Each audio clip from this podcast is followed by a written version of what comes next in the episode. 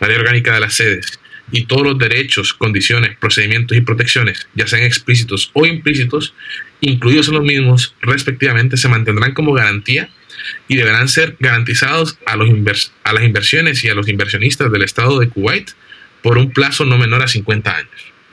Casi como una granada, parece eso. Esto es Ley Abierta, un podcast donde exploramos desde una óptica diferente el mundo legal y sus implicaciones en las sociedades modernas. Este podcast es producido por Todo Legal y Medios Modernos. Todo Legal es una compañía de tecnología, datos y derecho. Puedes conocer de sus herramientas de investigación y monitoreo legal en www.todolegal.app.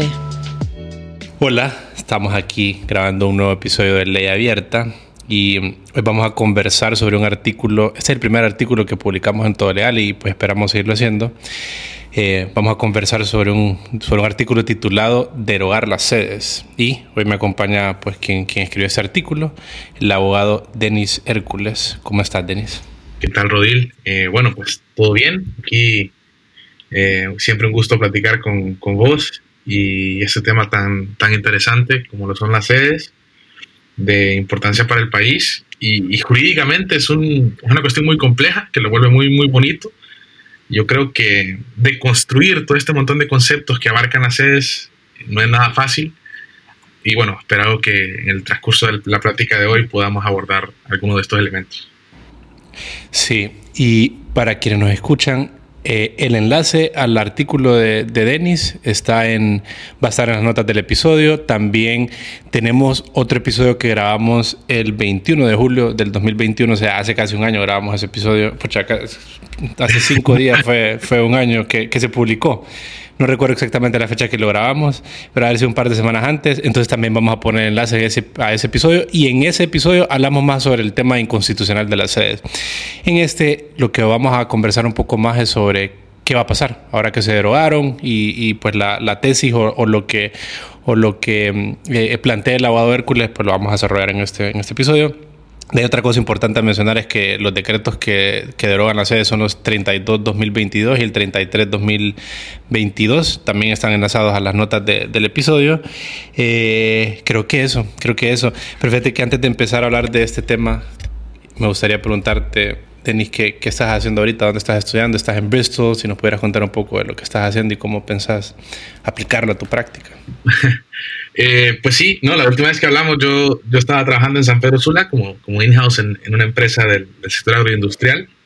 Eh, ha cambiado un poco lo que estoy haciendo. Y nada, ahorita estoy en, en, Bristol, Inglaterra, en la Universidad de Bristol, haciendo un, Master of Laws, un MLM, eh, en General Legal Studies. Estoy cursando materias de Derecho Internacional y Derechos Humanos. muy interesante, la verdad. es sobre esta clase te puedo decir que es ha sido bien, o sea, te, te, abre la mente a un montón de problemas de derechos humanos que no vemos en Honduras, por ejemplo, ciberseguridad y un montón de temas que aquí en Europa ya lo están comentando bastante fuerte y en, en Latinoamérica seguimos pensando que, o sea, no tengo ningún tipo de regulación de ciberseguridad en Honduras hasta donde tengo entendido, bueno, vos quizás lo sabrás mejor que yo. Em, también gobierno corporativo, que también es un, un un asunto súper, súper distinto a lo que se, se, ve en Honduras y en general en Latinoamérica. Particularmente porque en Honduras, pues, las empresas, incluso las empresas grandes, son pequeñas y son familiares. En esos estándares, ¿verdad? Digamos. Entonces, aquí eh, estudiar el, gobierno de las empresas públicas, y, con empresas públicas no me refiero a las que son owned by the state, sino que son public owned, o sea, que tienen shareholders. Que están en la, bolsa de valores. La bolsa, correcto. Em, es, es, es, son monstruos, efectivamente. Y, y cómo la relación que existe no solo entre la empresa y, sus accionistas y la board of directors y el chairman y el CEO, sino también con la comunidad, con el ambiente, con los trabajadores, con los inversionistas, con los suppliers, con los clientes, que son cosas que en Honduras realmente el Código de Comercio ni siquiera ni siquiera aborda porque es un código de 1950. Entonces, eh, muy interesante. Luego también estoy cursando materias de de corporate law o corporation law, que es en sí derecho societario, y es muy, muy interesante porque tiene una legislación aquí muy actualizada.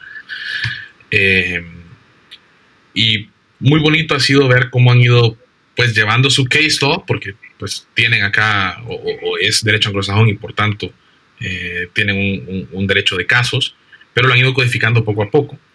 Y por último, la materia que a mí más me ha interesado, que es derecho de inversiones y derecho comercial internacional.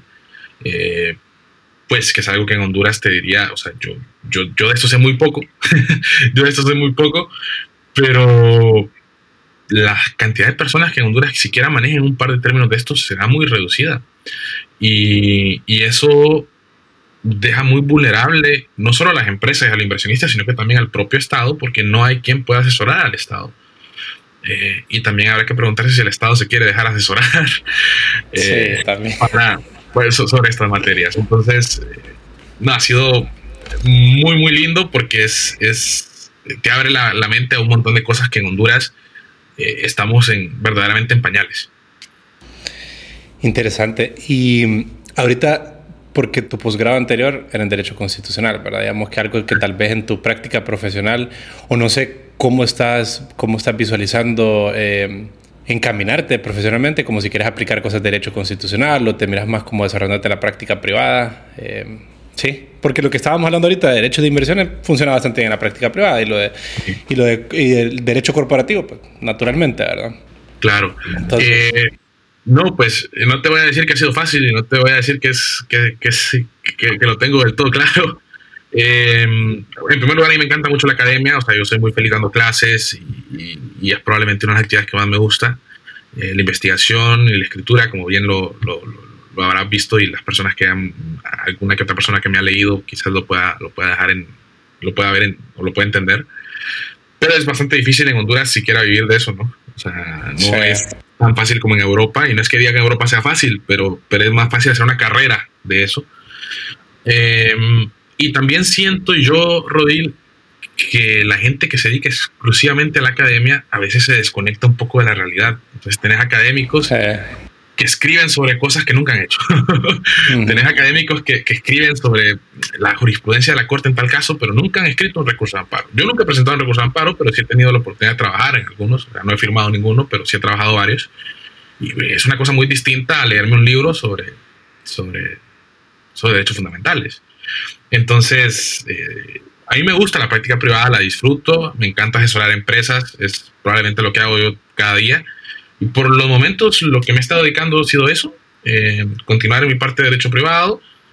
Eh, ¿Y cómo lo combino? Pues sigo con mis trabajos en consultorías de derecho público, de transparencia, de lucha contra la corrupción, dando clases, que es mi gran pasión.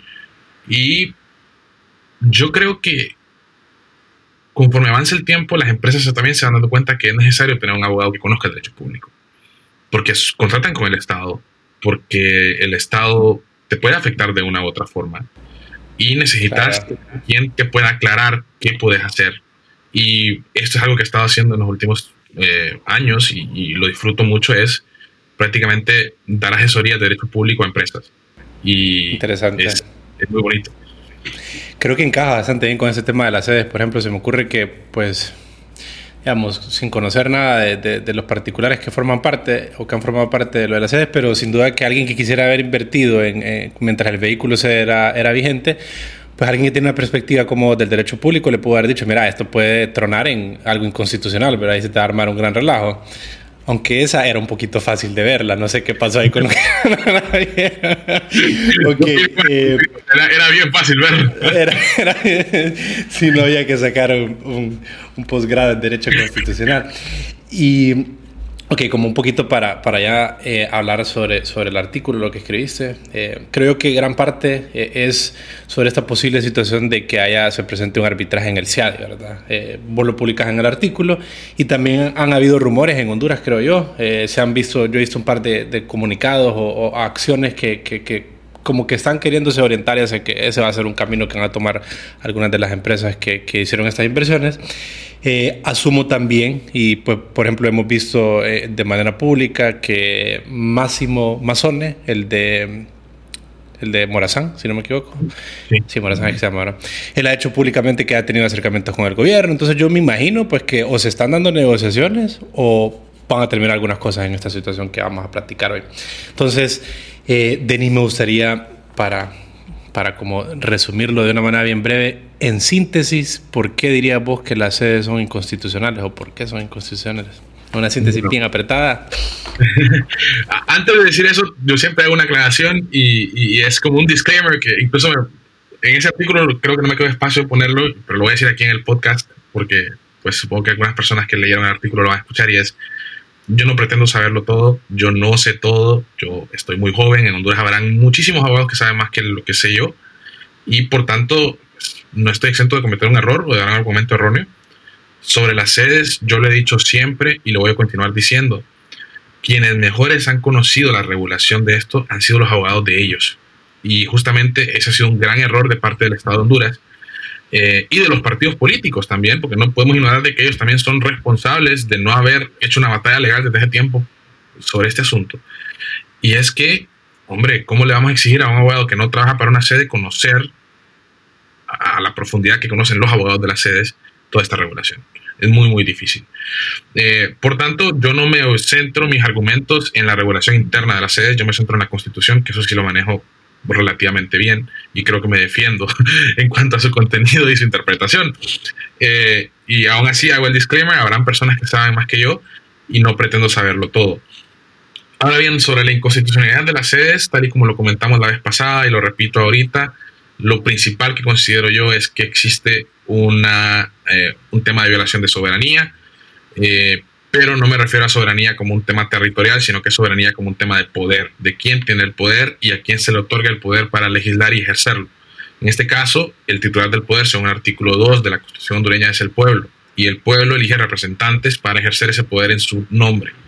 Estos representantes son los diputados, que son los encargados de legislar. Y en el caso de las sedes, se les ha dado una autonomía eh, para prácticamente crear sus normas internas eh, aunque no se les denomina propiamente leyes, pero a efectos prácticos son leyes para cada sede. Eh, y eso es un caso de, delegación legislativa que se encuentra prohibida por la Constitución. Si mal no recuerdo es el artículo 206, pero me podría equivocar y la Constitución la tengo por acá, no la tengo a mano, ya la voy a agarrar. pero creo que... en, la, mesa de noche la tenés. pero creo que la puse aquí en, los libritos, eh, pero bueno, eh, creo que es el 206, si mal no, no recuerdo, creo que no me equivoco. Y em, esa es la principal razón. Y, el, y la otra, que, que, está muy enlazada a esto, es el tema de la forma de Estado. Eh, lo comentamos anteriormente, ¿verdad? Una forma de Estado me refiero a que, por ejemplo, Honduras es un Estado unitario, así como lo de Guatemala, como lo es Costa Rica, como lo es Panamá, como lo es Colombia, como lo es Francia, como lo es Dinamarca. Y tenés estados federales, como son Rusia, Estados Unidos, Brasil, Argentina. Tenés estados que no son propiamente federales, pero sí son un ejemplo de pluralismo territorial, como España es un estado eh, con, con autonomías, con unas comunidades autónomas. Italia es un estado regional porque tiene regiones, tiene un grado de autonomía. Y la realidad de las cosas es que Honduras es un Estado unitario. Y las sedes, al ser un, no solo un régimen fiscal especial o un régimen especial, también son una figura, figura de división territorial que no encaja y no tiene armonía con el resto de la constitución hondureña. Y allá he visto yo un debate sobre si el 294, por ejemplo, que es el que dice que el territorio nacional se divide en departamentos, este se divide en municipios, es pétreo o no. Y yo no quiero venir aquí a, a debatir probablemente sobre si es Petri o no, pero, pero que, que, yo creo, creo que podría serlo. Em, lo cierto es que Honduras es un Estado unitario y, y, las sedes no tienen armonía con un Estado unitario, sino que son una figura, una figura de división territorial que vuelven a Honduras un Estado con pluralismo territorial y que por tanto yo creo que la forma de Estado se está cambiando y ahí pues involucra ver si cuando el, el 373 o el 374, no recuerdo cuál los dos, el que dice cuáles son los petrios, eh, que dice forma de gobierno, que dice territorio nacional, pues ahí involucra que, interpretes si la forma de Estado está protegida y la forma de Estado es eh, pétrea. Sí, sí, interesante. Y fíjate que yo pues como, como, como le he dado forma, digamos, desde una pues estudié Derecho, ¿verdad? Pero no soy tan... No, no, no practico tanto el derecho, entonces como que eh, lo veo desde otra perspectiva en algunas ocasiones y como lo he, como he tratado de entender lo que hacen las sedes es, pues la constitución, en pocas palabras, lo que hace al final es configurar el Estado, ¿verdad? Entonces, que le, da forma al Estado y lo, lo arma. Y eh, una de las cosas más importantes para un Estado es la posibilidad de crear leyes, que es lo que se va a hacer en, en, el determinado territorio. Y a través de este vehículo se puede, se puede desarmar al Estado de alguna otra manera. Se puede desarmar infinitamente al Estado y ya queda la posibilidad de crear leyes en bien abierta. Ahora no queda ya en los nacionales del país, sino queda bien abierta.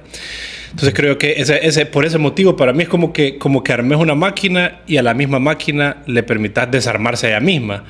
Entonces, es, estás haciendo la máquina pues que se está destruyendo, digamos. No, es inconstitucional la máquina. Uno, uno de los temas más que me parece a mí más chocante con esto del, de, las sedes es el, el, CAMP, que como lo mencionamos anteriormente, el CAMP es una, como el, órgano supervisor de las sedes. Pues la reforma constitucional que crea las sedes menciona al CAMP como órgano supervisor. Y luego la ley orgánica, bueno, ya derogada, pues establecía cómo se iba a nombrar el CAMP. Y que lo, lo nombraba el presidente de la República y lo ratificaba el Congreso. Pues el, presidente efectivamente hizo el nombramiento, el Congreso hizo la ratificación, pero lo hizo fuera del periodo ordinario de sesiones del Congreso, entonces está viciado. Ojo, que eso es un argumento que no lo han mencionado lo suficiente. Pero a mí quizás lo que más me sorprende de esto es el Estado no tiene ningún tipo de control a posteriori del nombramiento sobre quienes integran el campo. O sea, si hay un, mecanismo para desarmarlo, digamos. Eh, si, un miembro del campo renuncia, un miembro del campo fallece o lo que sea, es el resto del campo quien va a nombrar un sustituto. Entonces el Estado como tal pierde cualquier tipo de control. Y, pues si se respetara, eh, que yo no digo que se tenga que respetar, pero si se respetara la normativa sede tal y como fue creada, es que Honduras no tiene ningún tipo de control, ningún tipo de control sobre lo que puede ocurrir en una sede. Ok, ok. Eh, creo que entonces en esto, eso pues sería una síntesis de, por qué son inconstitucionales. Y, Denis, ¿para vos ha cambiado algo en tu, en tu perspectiva desde que grabamos ese primer podcast a la fecha de hoy? ¿Ha cambiado algo sobre lo que opinas de las sedes o hay tal vez por una nueva pieza de información o qué sé yo? ¿Ha cambiado tu opinión de alguna, manera? Em, no, de hecho, diría que me he convencido más de los, de los errores que hay y, y, y de las cosas que se han hecho mal Em, yo en lo particular siempre he estado muy... Eh, pues mi, mi, interés principal es que se respete la Constitución y, y, pues yo no tengo nada en contra de, de, los abogados de la sede ni de los inversionistas de las sedes como tal. Yo, quiero que Honduras se genere empleo, yo quiero que Honduras crezca económicamente, yo quiero que, que mi país se desarrolle, pero que se realice dentro del marco de la Constitución y del Estado de Derecho. Em, lo que sí hemos mencionado, y yo no, creo que no lo hablamos en el podcast pasado, pero yo le he estado insistiendo en algún par de artículos y, en algún que otro medio de comunicación, era tengamos cuidado con la acción que se tome de parte del Estado en contra de la sede, porque no quiero, como hondureño tampoco, que al cargarnos o al eliminar o al suprimir esta figura, eh, tengamos vos y yo que trabajar el resto de nuestras vidas pagando impuestos y que esos impuestos se vayan a usar para pagar una demanda billonaria que el Estado pierda. O sea, no me parece justo para nosotros, no me parece justo para el país y es una decisión política al fin y al cabo. Eh, pues entonces que había que tomarla con una madurez y con una sensatez suficiente. No es que esté diciendo yo, hey, dejemos las sedes, sino pensemos bien qué es lo que vamos a hacer con las sedes. Eh, y aquí viene el tema, por ejemplo, de qué hacer con las tres sedes que ya están, que bueno, no lo respondo ahorita porque seguramente me lo vas a preguntar directamente eh, más adelante. Sí, ajá, y ok, alrededor de esto, pues lo que se buscó hacer a través de la ley orgánica es implementar algunos mecanismos de protección de inversión para los inversionistas, ¿verdad?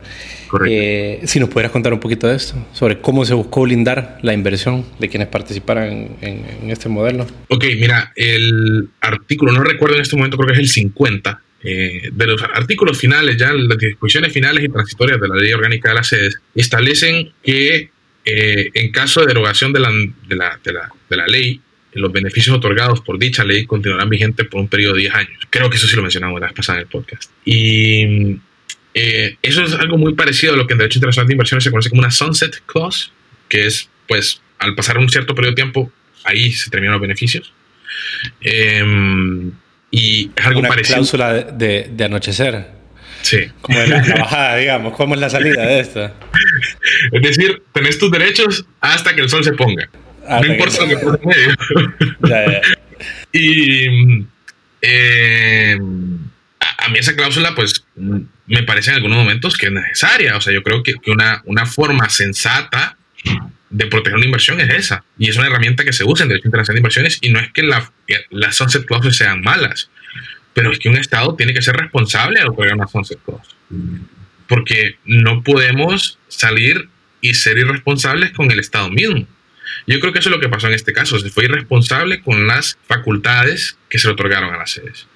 Y eso es, por ejemplo, lo que yo menciono en el artículo sobre las SOLI y las, y la RIT. No recuerdo específicamente en el caso del régimen de importación temporal si la ley establece un periodo de tiempo por el cual vas a gozar de ese. Si soy honesto, no lo recuerdo. Pero en el caso de la ley SOLI, de las zonas libres, hay una reforma, no recuerdo, creo que del año 2020, por ahí, que establece que al otorgarse el beneficio, el inversionista va a gozar del beneficio por creo que de 10 a 15 años. Entonces, yo me pregunto, ¿Qué pasaría si mañana el Congreso deroga la ley SOLI? Y tenemos cuántas SOLI en Honduras, no sé, pero tenemos un montón. Ahí en, la Secretaría de Desarrollo Económico, en, el en la Dirección de, Sectores Productivos, saben cuántas hay. Eh, ¿Qué pasaría? Y yo creo, sin lugar a dudas, que las SOLIs conservarían su beneficio por el periodo de tiempo que resta de esos de 10 a 15 años que tengan.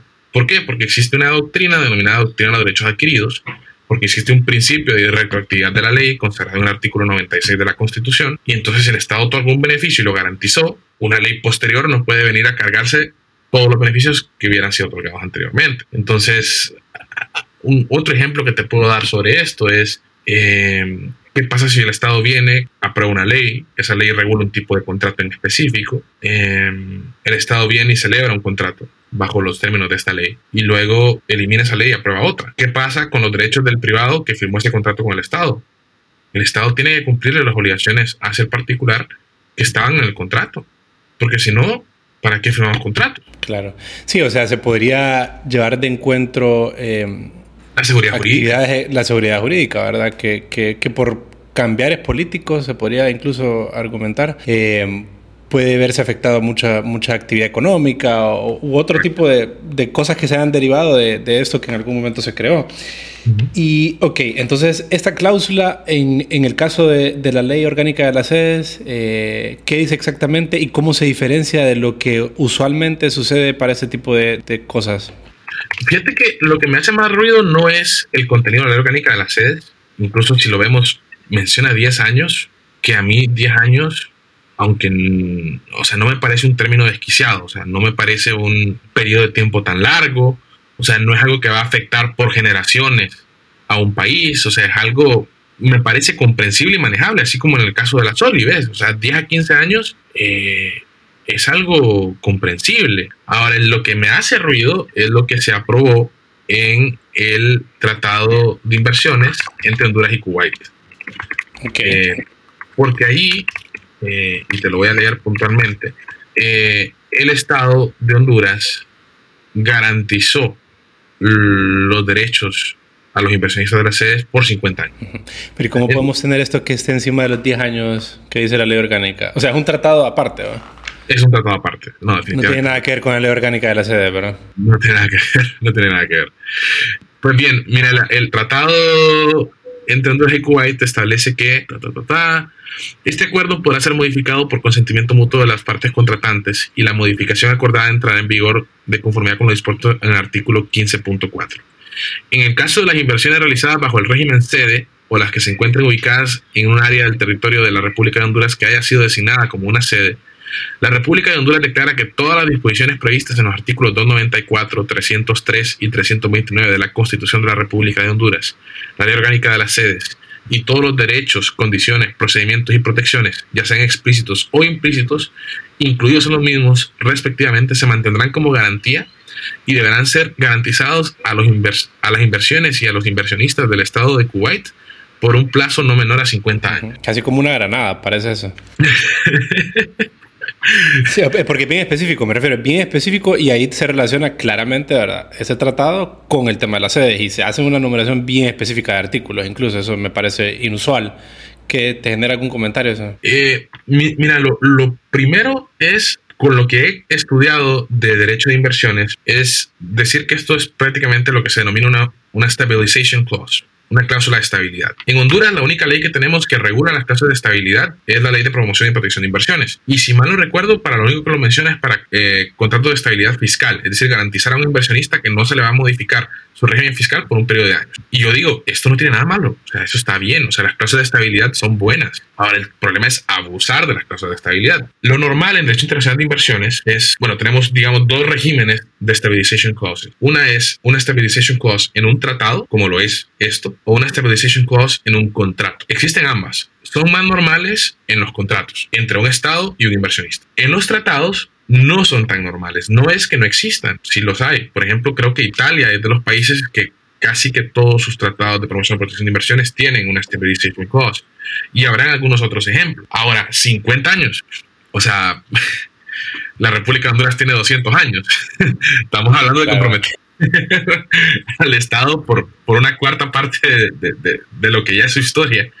Y, y creo que ahí hay un abuso creo que hay un abuso. El problema es, el Estado firmó esto. Claro, sí. El Estado firmó esto. Y aquí viene lo que yo creo que ha sido uno de los errores del gobierno en la actualidad y es había que estudiar a profundidad todo esto y había que ver qué acciones correspondía tomar. Y yo, Denis Hércules, no soy nadie para decir qué acciones tomar porque hay bufetes internacionales que se dedican a defender estados ante asuntos de esa naturaleza. Y yo estoy muy seguro que el Estado de Honduras no se asesoró con ninguno de estas oficinas, ninguno de estos bufetes, firmas internacionales para diseñar una estrategia sobre cuál era la mejor forma, no de evitar un daño, porque creo que si había que derogar las sedes, un daño iba a haber, sino de mitigar los daños y de evitar que un claim en contra de Estado de Honduras fuera a ser tan grande. Ok, ajá. Y este, este reclamo, este posible proceso, eh, vos lo mencionás en tu, en tu artículo y haces alguna referencia a algunos otros casos que se han ventilado en CIADI.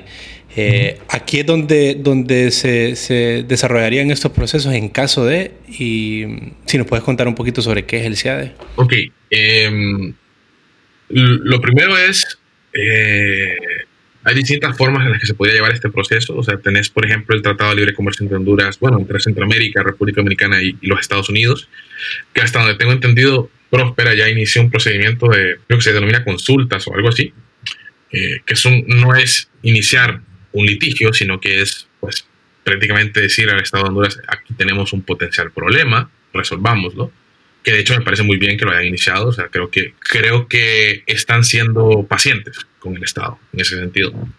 Eh, pero si me preguntan, lo más lógico es que esto termine en el CIADI, eh, si es que ellos quieren, porque habrá que ver también la intención del inversionista. Hay tres sedes en este momento operativas y yo no creo que que, las tres vayan a elevar este, este, eh, un caso así ante el CIADI y ojalá que ninguna. Pero en caso de que eso ocurriera, lo más probable es que el arbitraje se desarrollaría ante el centro, ante el centro de arbitraje del, del CIADI, eh, que es una institución del Banco Mundial, eh, del World Bank Group, y que funciona creo que desde 1966, si mal no recuerdo. Honduras suscribió el tratado en el 86 y entró en vigencia en el 89, y es una institución de arbitraje en la cual los inversionistas pueden demandar a los estados. Eh, fundándose sea en un tratado de protección o promoción de inversiones, sea en un contrato de, estabilidad jurídica, por ejemplo. Em, y que en el caso de Honduras hemos sido demandados cuatro veces, como lo he dicho en el artículo. De esas cuatro veces tenemos un proceso que está en curso, que es el caso de, Continental, Panamá. Eh, tenemos un caso en el que fue discontinuado por parte del inversionista, o sea, el inversionista se retiró y dijo, yo creo que hubo un arreglo, eh, no, no estoy al tanto, no, no no maneja el caso. Y en los otros dos casos hemos perdido. Entonces, de los tres casos, mejor dicho, de los dos casos que se concluyeron, los dos los perdimos. O sea que un buen historial no tenemos. y yo creo que, que, cuando tenés un historial así, es, es, es, mejor no buscar el pleito, ¿verdad? O sea, si vos sos un empresario y, y sabes que siempre que te demandan eh, vas a perder, pues lo que tenés que hacer es, o lo que te recomendaría yo como, como tu abogado es arreglar y evitar que esto llegue al juzgado. De acuerdo. Y vos mencionas también Denis, en el artículo mencionadas eh, el arbitraje que se ventiló en el CIADI del Estado de Pakistán y una minera, en el que se condenó al Estado de Pakistán a pagar 5.9 millones de dólares, ¿verdad? Eh, ¿Mirás alguna, alguna similitud de algún tipo, digamos, entre la situación actual, lo, de Honduras y este caso con Pakistán? Mira, este caso, y aquí tengo el libro a mano, lo saqué de este libro mira, no te voy a decir que soy un fan del autor, porque me parece una persona muy crítica del derecho de inversión. Y es que el derecho de inversiones tiene un problema que vamos a denominarle una una crisis de legitimidad, digamos esto en palabras sencillas. Eh, y esta crisis de legitimidad deriva de eh, por qué tenemos el derecho de inversiones. Y está para proteger a quién. Entonces, en términos generales, el derecho de inversiones tiene dos objetivos. Proteger los derechos económicos del inversionista y número dos, eh, ser una herramienta de desarrollo para los países del sur global. Porque seamos honestos, el sur global, y con esto me refiero a Latinoamérica, África, gran parte de Asia, eh, necesita o no tiene el, crecimiento económico que tiene el norte global, o sea, Estados Unidos, Canadá, Europa. Em, y pues el derecho de inversiones busca ser un vehículo de desarrollo. Ahora, este autor que se llama Gus Van Harten eh, es muy crítico del sistema en general. Yo particularmente creo que el sistema debe mejorarse y no tirarse toda la basura. Em, y él comienza el libro de una forma bien fuerte, pero muy llamativa, y es dándote un montón de casos en los cuales eh, empresas, usualmente del norte global, eh, llegan a países del sur global, amparados en un tratado, amparados en un, contrato, eh, pasa a o cosa en este país y resulta ser que pues el inversionista llega al CIADI, gana y, el país quedó peor de como cuando llegó la empresa, porque aparte ahora tiene una deuda enorme que pagar en dólares a un inversionista extextranjero. Y no eh, tuvo el desarrollo que iba a venir, digamos, de que el vehículo prometía. y tampoco la empresa. O sea, tampoco. O sea, la, crítica es esa. O sea, realmente estamos cumpliendo los dos objetivos. No. Pero ese es otro tema para nuestro podcast. La pregunta puntual sobre el caso de Pakistán es: yo sí veo una similitud. ¿okay? No te voy a decir que me leí todo el laudo, porque los laudos del CHI son enormes, cientos de páginas a veces. Eh, y todos los, los, procedures también son, no son cosas cortas, son procedimientos arbitrales que toman años. Pero eh, lo que me pareció muy parecido al caso hondureño es que en este caso tenía su, eh, Pakistán sí es un caso de pluralismo territorial, no son, creo que tienen como administraciones estatales o regionales y una administración regional otorgó una concesión minera a esta empresa que estaba incorporada en Australia y entre Pakistán y Australia había un tratado de protección y promoción de inversiones. Eh, la empresa comenzó a hacer las exploraciones mineras, comenzó a invertir dinero y luego se llevó el caso a la Corte Suprema de Pakistán y la Corte Suprema dijo, hey, es que la administración regional no tenía facultades para otorgar esta concesión, entonces la anulo. Y de, y, de acuerdo al derecho interno de Pakistán eso está muy bien, eso está correcto, así como las sedes son inconstitucionales. el tema es, cuando vas al CIADI, el CIADI no, no está ahí para ver el derecho interno el CIADI no es una corte constitucional internacional. El CIADI está ahí para ver si se cumplió con el tratado o se cumplió, se cumplió con, el, con el contrato. Y lo que el CIADI observó es que Pakistán sí le hizo un compromiso a esta empresa y que sí había un tratado de protección y promoción de inversiones y que luego de otorgar la concesión se la quitó. Entonces yo no estoy diciendo que el CIADI debe actuar así, pero lo que yo no quiero es que Honduras se ponga en la posición en la que se puso Pakistán. ¿Qué pasa si Pakistán no paga? Uy, el procedimiento de ejecución no te voy a mentir, porque no voy a, no, no voy a hablar mentiras, no sé muy bien cómo es el procedimiento. Habrán abogados en Honduras que te lo pueden decir muchísimo mejor que yo y si querés te los menciono al final del podcast para que los podrás invitar en su momento, porque hay gente hay gente en Honduras que maneja esto muchísimo mejor que yo eh, Pero digamos, así como, como en, una gran... Eh, ¿qué, pasa si, si, el Estado decide no cumplir con... con, está mandando un mensaje a inversionista. Está mandando un mensaje de que no quieres cumplir con tus relaciones internacionales. Está mandando un mensaje de que no vas a pagar. Y por tanto, nadie quiere, va a querer invertir en tu país. ¿Se puede traducir a sanciones? No creo, ¿verdad? Tal vez es muy... Creo, creo que eso es muy... Es mucho. E-, eso es Rusia invadiendo Ucrania sin ningún tipo de justificación. claro. Sí, sí, sí, sí, Pero es un claro mensaje a, la comunidad de inversionistas, ¿verdad? Sin duda. a inversionistas del mundo. Y a veces, a veces también la cuestión se, pone, se puede poner política. O sea, hay países que, como siempre que van al SEA y pierden, se salen. Ecuador, cuando. En este juego, como no gano, me voy. Ajá. O sea, e-, e-, Ecuador tuvo su momento en que se salió del CHADI, cuando era presidente Rafael Correa, si mal no recuerdo, porque estaban, cada vez que iban perdían. Ahora, ¿cuál es el mensaje que eso manda? Pésimo. Claro, claro, claro. ¿Será que quiénes tomarán en cuenta? CIADI es el tribunal más alto donde se, se resuelven casos eh, relacionados con inversiones y países. Es lo más alto que hay. Sí, Investor State Arbitration. Porque hay arbitrajes, hay cortes o tribunales de arbitrajes más grandes, pero quizás para, para privados. Entre inversionista. pero, entre inversionista y Estado es el CIADI el principal. Y ya. Y básicamente los estados que se ven aquí acusados son estados del sur, del hemisferio, del, del mundo, digamos, en general. tenés, casos, también de estados del, del norte. O sea, mm, sí, claro que sí. Pero seamos honestos, sí hay una tendencia más grande a que en el sur es donde cometemos. Eh, las imprudencias que nos llevan a que nos demanden. de una forma un poco más desproporcionada. Y, es que es una manera, ¿verdad?, de, de cómo, de cómo eh, sin necesidad de modificar la normativa interna de un país, cómo los grandes países y sus inversiones y sus inversionistas pueden como intentar que ellos obtengan los mismos beneficios que ya obtienen con la, la, normativa interna de los países en los que están operando. Entonces, como sin tener que ir a, tocar la normativa de cada país en los que hacen inversiones, les pueden asegurar un grado de estabilidad o un grado de protección a sus inversiones. ¿Tiene sentido? Y, es que es necesaria, correctamente. O sea, seamos honestos en, en, Europa, bueno, en la mayor parte de Europa, porque en el este pues tenemos casos como Ucrania que son lamentables, ¿verdad? Por, por alguna u otra razón, y, y, tener un Estado de Derecho complicado en Polonia, en Hungría, eh, pero en la mayor parte, gane quien gane, políticamente, hay estabilidad jurídica muy fuerte. O sea, ahorita aquí en el Reino Unido gobierna el Partido Conservador, y si gana el Partido Laborista, o sea, la verdad es que, al día siguiente el país está en paz. Y en Honduras, pues de las últimas tres elecciones, solo la última fue pacífica el día después. Entonces, eh, esa estabilidad es, es, lo que buscan garantizar los inversionistas a través de los tratados, porque saben que hay una volatilidad más grande en los países eh, del sur donde ellos realizan inversión. De acuerdo.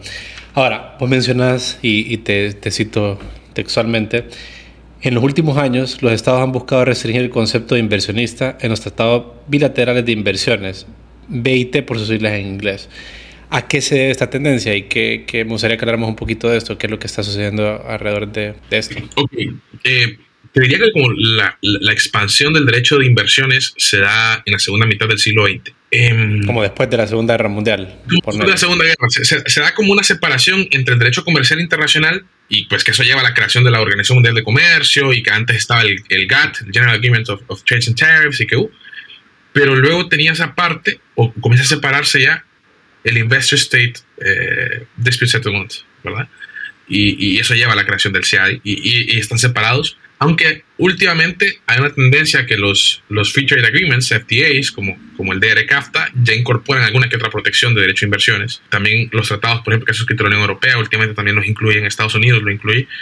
Eh, pero respecto a tu consulta puntual sobre el concepto de inversionista, es que eh, una de las cuestiones más discutidas en derecho a inversiones en los últimos tiempos es quién es un inversionista. Em, y esto es justamente, creo yo, un tema elemental en el caso de las sedes. Eh, vos y yo somos hondureños por nacimiento, por tanto somos nacionales del Estado de Honduras. Entonces, si Honduras celebra un tratado de protección y protección de inversiones con otro país, pues vos y yo somos nacionales de Honduras, y si tenemos una inversión en otro país, pues nos ampara la protección que da el tratado. Con personas naturales es fácil. O bueno, fácil, y te pongo un asterisco, porque aquí ya comenzamos a entrar como, ajá, ¿y qué pasa? Por ejemplo, personas. Ajá, eh, ¿qué pasa, por ejemplo? Eh, mi mamá tiene nacionalidad guatemalteca, yo no la he sacado, pero ella la tiene. Entonces, si la saco después, eh, puedo ampararme en las dos nacionalidades. Ah, ¿Y qué pasa si en un futuro yo me caso y digamos que mi esposa es de Sudáfrica eh, y yo llevo viviendo allá y soy residente y mis hijos son eh, tienen nacionalidad sudafricana y yo tengo mi empresa incorporada en Sudáfrica, yo soy sudafricano. Ahí empieza el asterisco. Sí, el, depende, el depende infinito. Exacto. o también qué tal si el Estado vende nacionalidades, digamos, se puede dar el caso, ¿no? Eh, se puede dar el caso. O sea, hoy, por hoy se está volviendo cada vez más popular vender la residencia, por lo menos. Claro, que es una, es una estrategia de inversión muy interesante que yo creo que el Estado de Honduras la debería comenzar a valorar para atraer inversiones. Pero bueno, eso es otro tema. Em, Pero una, un pequeño paréntesis, el, ¿la nacionalidad la regula el derecho internacional o el derecho nacional de cada país puede determinar quién es un nacional del país? ¿Cómo, ¿O hay alguna...? Lo que el derecho internacional hasta donde se protege es que tengas una nacionalidad y que no vayan a salir dos estados negándote tu nacionalidad. Porque hay, hay lo que se denomina stateless persons, y es cuando te quedas sin nacionalidad y es como, bueno, entonces, ¿de qué país sos nacional?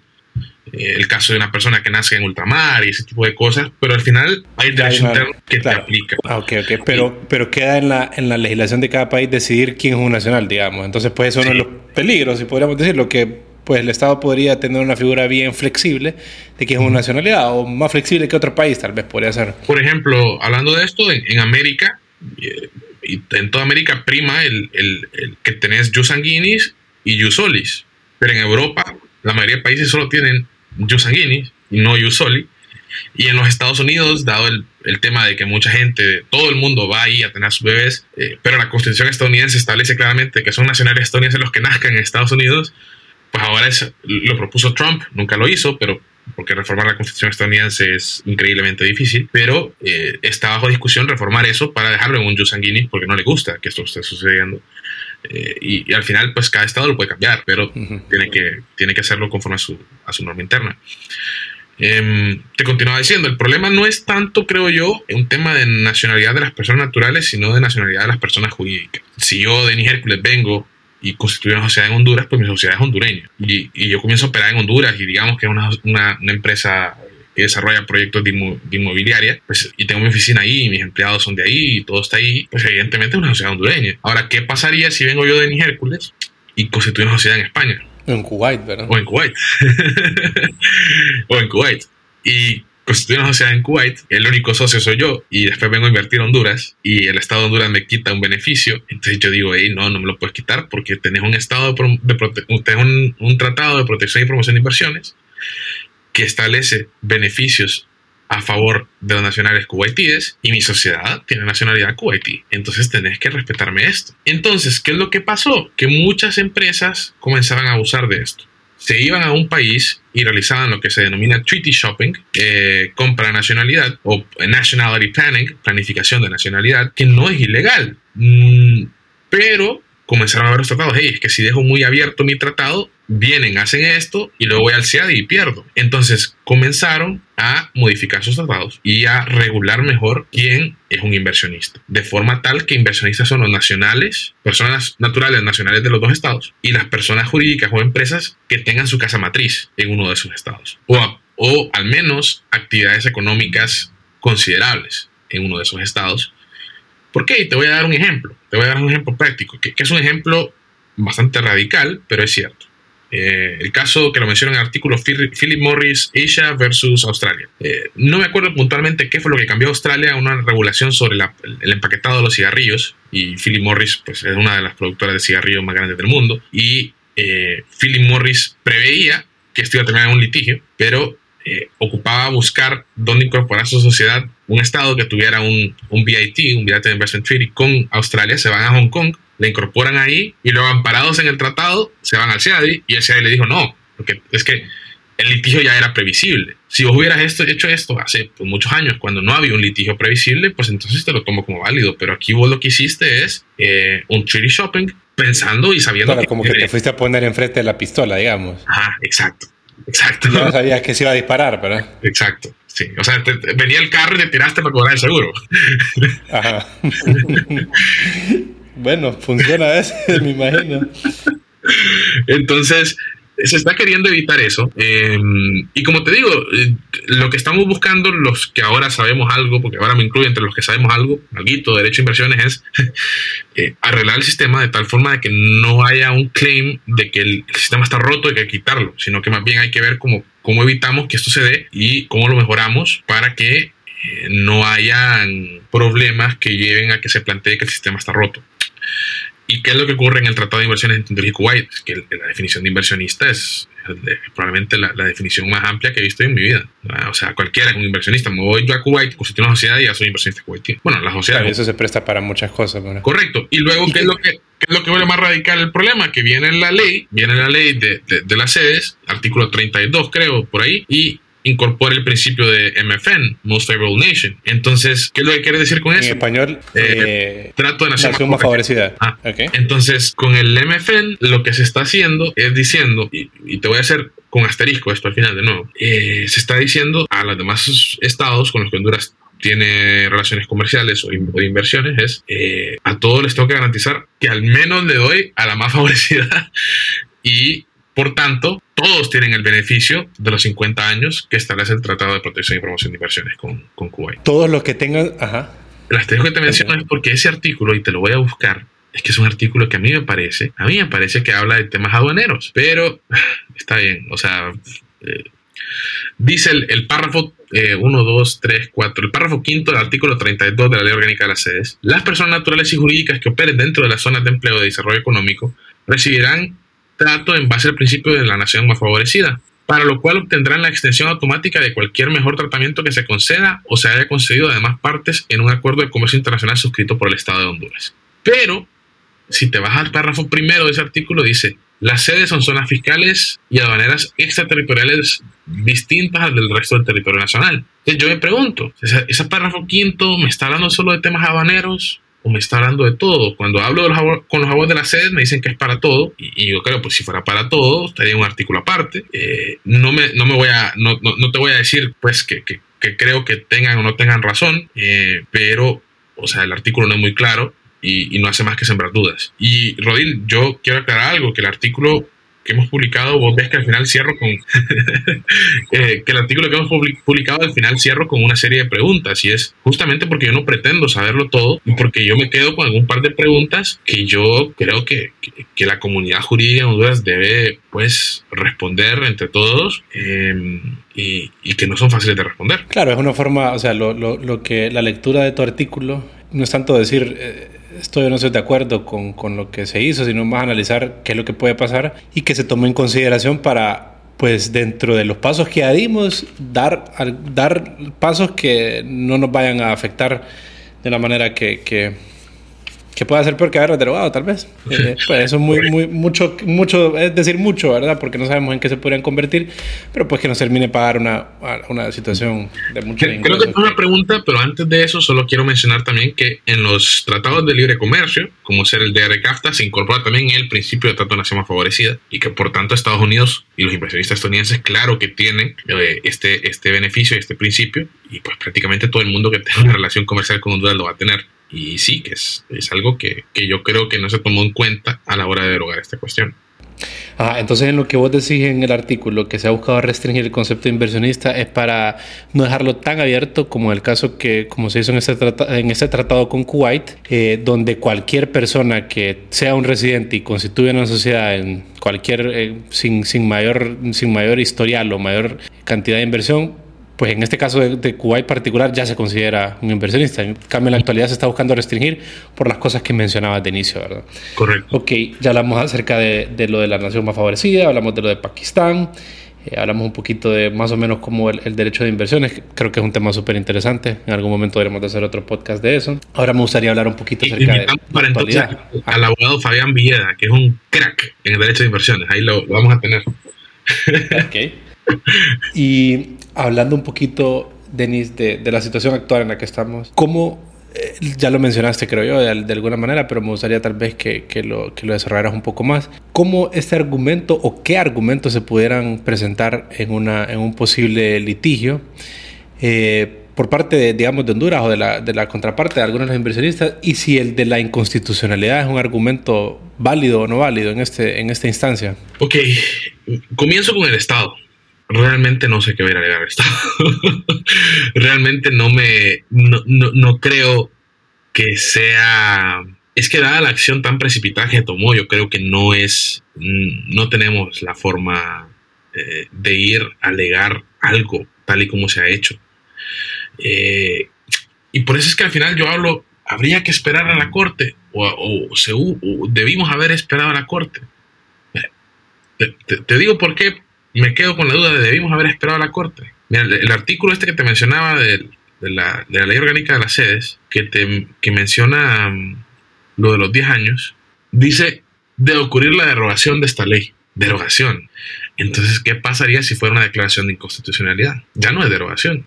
Entonces, ¿no hubiera sido más prudente esperar a ver si esta corte, porque hay un recurso de inconstitucionalidad metido de parte de la UNAM? Ojo, que solo hay uno, es que esa es otra cosa. O sea, se han llenado la boca los políticos de que eso está mal, pero nadie ha presentado un recurso de inconstitucionalidad como el de 2014. Solo un recurso se ha presentado contra, contra la figura sede. Bueno, eh, desde 2014, o sea, pasó lo de la red, se declaró. Correcto. Luego se hizo la reforma de las sedes. Se modificó. Se metieron unos recursos. La corte de entonces lo declaró no al lugar. Hay un error, y creo que esto lo dije la vez pasada, hay un error en pensar que esta corte declaró la constitución de las sedes. Esta corte no se ha pronunciado sobre la constitución de las sedes. Y ese es un problema en Honduras, ese problema de que cambiamos a los 15 magistrados cada 7 años, que es algo que en muy pocos países del mundo ocurre. O sea, usualmente es un cambio gradual, justamente porque se cambia la corte y llegan los nuevos magistrados a cambiar totalmente la jurisprudencia de la corte. Entonces, de un día para otro, lo que antes era inconstitucional, ahora sí lo es. O sea, es una cuestión que, que debe ser gradual, justamente por la estabilidad y la seguridad jurídica de un país. Pero bien, eh, si quiere más adelante hablamos del procedimiento de elección de los magistrados de la Corte, pero esta Corte no ha conocido de un recurso de inconstitucionalidad salvo del que presentó la Universidad Autónoma de Honduras, que es contra un artículo de la ley orgánica, y ahora la Corte ya no va a poder conocer de eso porque la ley ya está derogada. O sea, la Corte al final va a declarar, creo, sobre seguimiento de esa acción. Ya, no, ya, no, ya no aplica, ¿verdad? Ya no aplica. Sí, como, como en los formularios, NA, no aplicable. Exacto. Y, luego creo que se presentó uno más, pero se inadmitió por falta de legitimación, que es un tema, pues tenés que tener legitimación para poder presentar el recurso. Pero esta corte no la declaró. Y hay mucha gente que dice que ya lo declaró constitucional dos cortes. No, no, fue la corte pasada. Lo que hizo esta corte fue el tema de la creación de la, de la jurisdicción de las sedes, que eso es un tema aparte. Eh, entonces, yo digo, pucha, ¿qué, hubiera pasado si esta corte hubiera conocido eso o la próxima corte que vamos a elegir en enero hubiera conocido esto y declara la inconstitucionalidad? Quizás no cambia nada, pero quizás sí. Por lo menos ya no estoy derogando. y esas son las cosas que yo creo que si se va y se habla con un bufete internacional, con abogados que se dedican a esto en su día a día, ahí nos hubieran dicho, hey, mejor esperemos, quizás con el cambio de corte esta cuestión cambia. O sea, ese tipo de consejos son los que ocupaba el Estado Un plan de acción, digamos, que, que hubiera ido más de acuerdo a Correcto. Vos, men eh, mencionás también. Ajá, continuación. Y otro montón de temitas. Vaya, por ejemplo, el nombramiento del campo. El nombramiento del campo se hizo con un defecto de forma. Entonces ese decreto legislativo está mal. Se, se declara la inconstitucionalidad de ese decreto legislativo y por tanto la, la, presidenta puede nombrar al campo. Yo creo que el gobierno cambiaría un poco su criterio de la sede si pudiera este gobierno nombrar al campo o podría no nombrarlo. Y entonces deja como en stall a las sedes como tales. El acuerdo entre Honduras y Kuwait para protección y promoción de inversiones fue ratificado por el legislativo fuera del periodo ordinario de sesiones del Congreso. Por tanto, de acuerdo al artículo 76 de la ley orgánica, de, perdón, de la ley sobre justicia constitucional, ese el tratado internacional tiene un vicio de inconstitucionalidad. O sea que se hubieran podido, digamos, utilizar todos esos, esos, recursos como para tener preparado, eso es lo que, lo que quieres decir. Exacto, se pudo, se pudo comenzar a construir el camino, pero no, se tomó una decisión muy precipitada de derogar la ley eh, sin pavimentar el camino. Metieron el tractor de un solo y no mandaron nada a limpiar. y vos también haces mención eh, de la cuando se otorgó las licencias, eh, que serían las sedes a las tres a las tres sedes operativas en Honduras, también ahí no se no se cumplió con el procedimiento establecido, ¿verdad? Es otra es otro posible algo que se puede haber utilizado. Pues también mencionás Denis, y me gustaría que, que hablaras un poquito de esto. Vos decís que la ley orgánica que contiene un artículo 39 que supone un fraude a la Constitución. ¿Por qué, por qué decís eso? Em, esto lo hemos sostenido varios abogados. Eh, yo no puedo decir nombres porque no, no, no, puedo revelar aquí con quién otras personas han hablado de esto. Pero te voy a decir que muchos abogados muy respetados de Honduras, tanto del derecho público como del derecho privado, porque yo pues más o menos estoy en los dos mundos, todos estamos de acuerdo con que el artículo 39 es una barrabasada. ¿Por qué? Porque si lees la Constitución, te está indicando que las sedes las crea el Congreso. Es decir, para crear cada sede había que pasar por el Congreso. La diferencia es que cuando era una zona de alta densidad poblacional, ocupas plebiscito, y cuando era una zona de baja densidad poblacional, no ocupas plebiscito. No ocupas. O sea, podemos alegar sobre si una zona debe ser un municipio o no, eh, que a mi criterio, pues, dado que el plebiscito se tiene que desarrollar conformidad con el artículo 5 y el artículo 5 lo menos que permite un municipio, pues sí, pero la aprobación del Congreso era necesaria. Entonces, el artículo 39 de la Ley Orgánica de las Sedes es lo que se denomina un fraude a la Constitución, así como a veces que se hace fraude a la ley. ¿Y qué, qué es este concepto? Es cuando yo sé que no cumplo un requisito, entonces vengo y trato de no cumplir el requisito creándome una serie de, como, como, un régimen aparte, digamos. No me aplica esto porque me voy a aplicar esto yo solito. Entonces viene el Congreso y el Congreso dice en el artículo 39 de la ley orgánica, pues que lógicamente se aprueba después de que entre en vigencia la, reforma constitucional, y dice que se declaran como zonas de baja densidad poblacional todas las de los municipios costeros. Choluteca, Valle, Cortés, Atlántida, eh, Colón, gracias a Dios, y la de la Bahía y que por tanto ya no es necesaria ni la aprobación del Congreso ni el, ni plebiscito. Entonces... Digamos que, ¿y qué te parece que sea, que sea más, que sea peor, digamos, que se salte en la aprobación del Congreso o el plebiscito? Porque, me, bueno, primero que es una selección bien particular de zona, pero hay zonas de mucho valor, zonas costeras. En Honduras, pues la costa es, es muy valiosa, ¿verdad? Entonces, Correcto. Eh, por ahí va, por ahí va la intención de eso. Pero sin duda que si te vas de encuentro a las dos cosas y entregas el plebiscito y la aprobación del Congreso, o sea, que el Congreso sea quien lo, de, quien lo emita, es, es bastante, es bastante, ¿me entiendes? Sí, eh, yo no te puedo decir si, si era, qué importa más, si la aprobación del Congreso o, o, el plebiscito, porque es que, o sea, ambas están en la Constitución, pues, o sea, lo importante era que se cumpliera con la Constitución y no se cumplió. Y, y quizás esa, esa, era otra acción que se debía tomar. Bueno, votemos ahora, pues. Que el Congreso actual vote sobre si aprueba o no las tres sedes. Porque no fueron aprobadas por el Congreso, ¿verdad? No, por el Congreso, exacto. No ¿Vos has visto documentación de cómo fueron aprobadas o, ha, o has tenido la oportunidad de revisar algo, sea algún expediente o cómo, cómo funciona? Mira, como eso lo hizo el CAMP, y el CAMP está en. Si hablas con la gente que trabajó en el CAMP, es que ni ellos saben explicar qué es el CAMP. Porque, porque, porque es, una, es un monstruo que yo no he visto en ninguna otra eh, digamos, constitución o, o, cualquier otra figura similar, o sea, es una cuestión que yo no entiendo, y ellos te explican cómo debe funcionar, pero es que realmente, o sea, yo no sé qué es el campo, o sea, una entidad pública, pues es que lo, lo, su creación la manda la ley y la manda la constitución, entonces me hace como que es pública, pero no reciben sueldos. pero hasta donde entiendo, ellos aprobaron la creación de estas sedes, pero la constitución en ningún momento les da la facultad de crear sedes a ellos. Entonces, no termino de entender. Hay unos documentos que ha emitido el CAMP y los han publicado las tres sedes operativas ahí de que, de que están autorizados eh, en base al artículo. Autorizados por el CAMP. Eh, es que ahí viene el, la cuestión. Que el CAMP no está diciendo que él las crea ni que él las autoriza, sino que, que como el artículo 39 ya dice. Ya, como un registro, digamos. Ajá, como, como sí, esta es una sede. El artículo yeah, 39 te dice, vos estás en San Pedro, tenés un solar baldío al lado de tu casa, ahí no vive nadie, por tanto es una zona de baja densidad poblacional. Vos vas donde un notario y llevas tu escritura, dejas solar baldío y le decís que vas a incorporar ese terreno para crear una sede. Al régimen sede. Y ya estuvo. Ya estuvo, supuestamente. ¿eh? sí. Ya empezó a crear mis leyes. Correcto. Ahí, ahí, ahí te ya, ponemos pero, el título de, o de cónsul. interesante, interesante todo esto, Denis. ¿Y qué, qué, qué miras vos entonces? ¿Qué crees que, como para ir cerrando, qué crees vos que puede pasar? Eh, sí. ¿Qué, eh, ¿Qué, crees? ¿Cómo nos debemos de preparar? ¿Qué cosas quedan de nuestro, del Estado? ¿no? opiniones? Bueno, eh, yo aconsejaría al Estado eh, actuar con cautela, actuar con sensatez y prudencia, contrario a como actúa el Estado cuando creó las sedes, es decir, aprender la lección, que por ser precipitados para derogarlas, no, no vayamos a meternos en un problema grande. Eh, yo creo, Rodil, si me preguntas honestamente, que van a terminar arreglando y que esto no va a pasar a nada más. Yo veo algunas de las sedes, no voy a decir los nombres porque después me va a llover, pero yo veo algunas de las sedes con... Son tres, ¿me entiendes? No son tantas. Pues. Hay que sepan quién es quién. yo creo que algunas de las sedes no les conviene meterse a pegar con el Estado de Honduras y que por tanto van a buscar arreglar. Eh, y creo también que en algunas de las sedes hay inversionistas que genuinamente son buenas personas y que, y que, y que no van a querer, pues, fregar a, a, un país tan pobre como, como es Honduras y, y, vamos a poder arreglar con ellos y que el Estado de Honduras va a poder arreglar con ellos.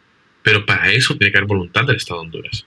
Y para eso el Estado de Honduras debe darse cuenta de que esto no es de decirles váyanse, no, es decirles, ok, miren, ustedes ya están aquí, arreglemos esta cosa. O sea, y conocer, la, conocer qué podría pasar si no se arreglan, ¿verdad? porque eso te hace, pues, tal vez eh, un poco más dócil a la hora de negociar y saber que hay que, hay que, que definir mejor los límites de las posturas que se pueden sostener.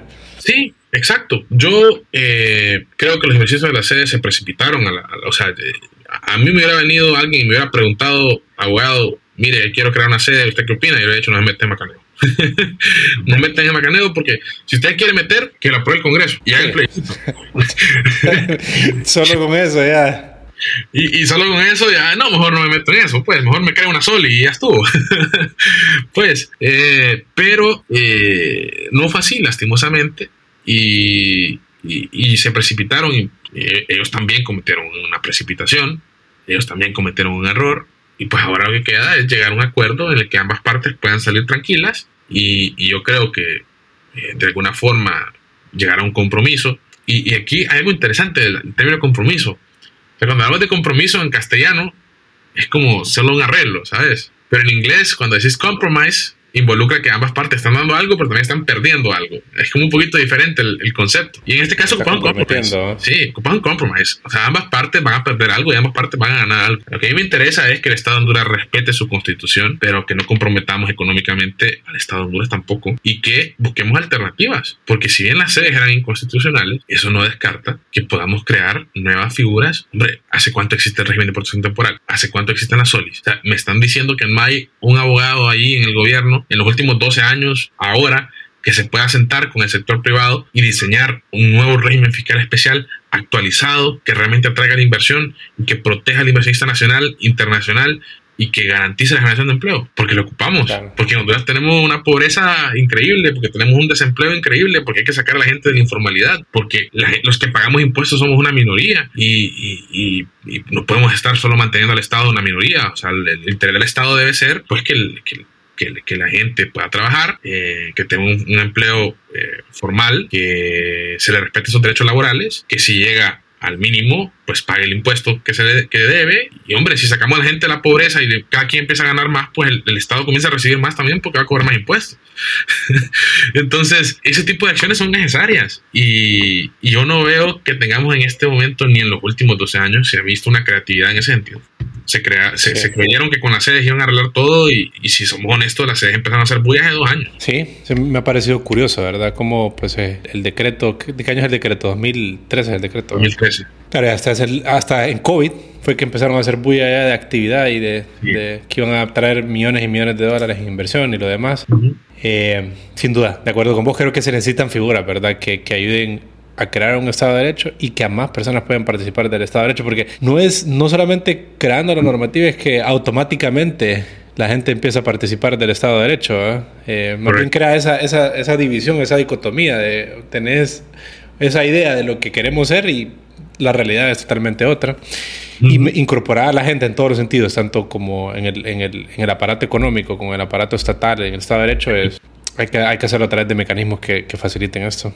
Es correcto. Ah, respecto a la derogación, nada más, ¿verdad? Que, que, como ya sabemos, está derogada la ley orgánica, pero no la reforma constitucional, porque la reforma constitucional tiene que ratificarse en la próxima legislatura. Entonces, por eso es que hoy por hoy... significa esto?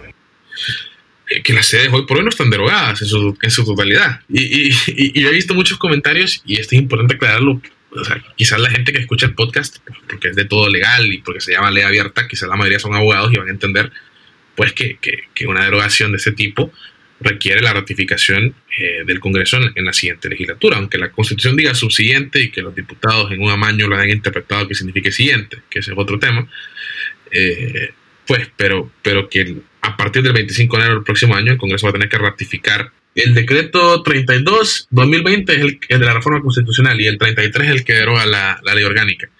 Entonces, el decreto 33-2020 ya entró en vigencia. La ley orgánica está derogada. Pero la reforma constitucional sigue vigente porque hay que ratificar ese decreto que deroga la reforma constitucional que crea las sedes en la próxima legislatura. Por ende, las sedes hoy por hoy siguen, siguen operando y siguen teniendo la protección constitucional pues porque, porque esa norma no está, no está derogada. Y, y, la gente a veces se pregunta por qué siguen ahí. Pues siguen ahí porque la reforma constitucional aún les ampara. Y aquí viene la, la pregunta, pues, porque hay un principio de efectividad de la ley tiene unos derechos adquiridos que pues es que el Estado les otorgó estos beneficios. Y, y, habrá que ver pues en qué termina ese asunto porque si lo pensamos no solo es que el Congreso aprobó una, una, reforma constitucional y una ley sino que tampoco fueron vetadas por el presidente. Eh, se publicaron en el diario oficial la Gaceta o sea que la ENAG estaba ahí eh, que para incorporar estos bueno que, se, que, que el presidente nombró al, al CAMP que el Congreso ratificó el nombramiento que se publicó en la Gaceta eh, que las personas o las sedes incorporaron sus terrenos al régimen sede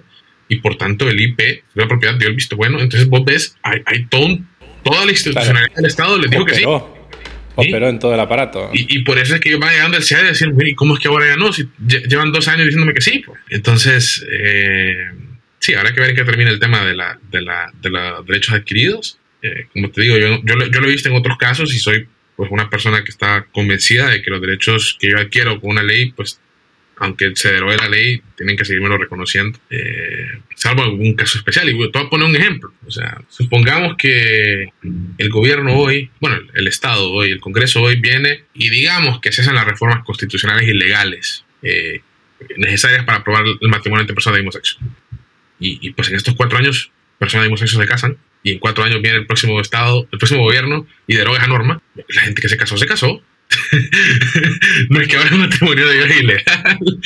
Entonces, eh, ahí... Y aplica toda la protección de por medio.